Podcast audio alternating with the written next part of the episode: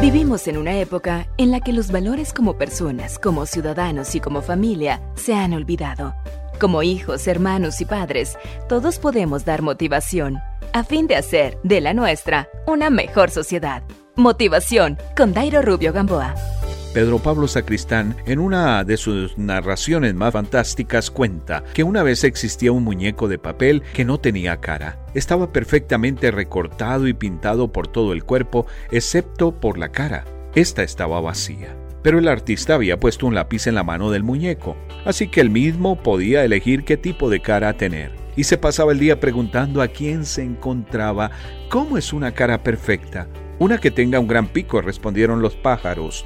No, no que tenga pico, dijeron los árboles. La cara perfecta está llena de hojas. Olvida el pico y las hojas, interrumpieron las flores. Si quieres una cara perfecta, tú llénala de colores. Y así, todos los que encontró fueran animales, ríos o montañas, le animaron a llenar su cara con las formas y colores propios de ellos. Pero cuando el muñeco decidió dibujarse picos, hojas, pelo, arena y mil cosas más, resultó que a ninguno le gustó aquella cara y ya no podía borrarla.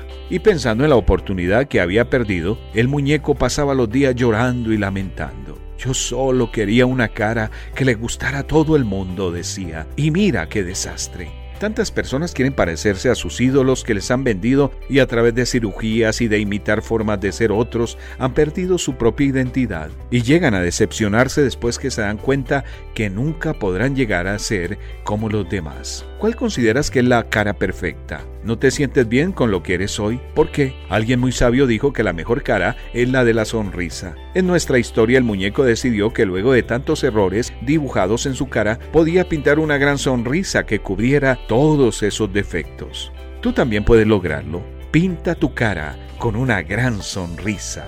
Y el apóstol Pablo, escribiendo a su joven amigo Timoteo, le dice, porque Dios no nos ha dado un espíritu de miedo, de temor, sino de poder, de amor y de dominio propio. Facebook.com Motivación a la familia.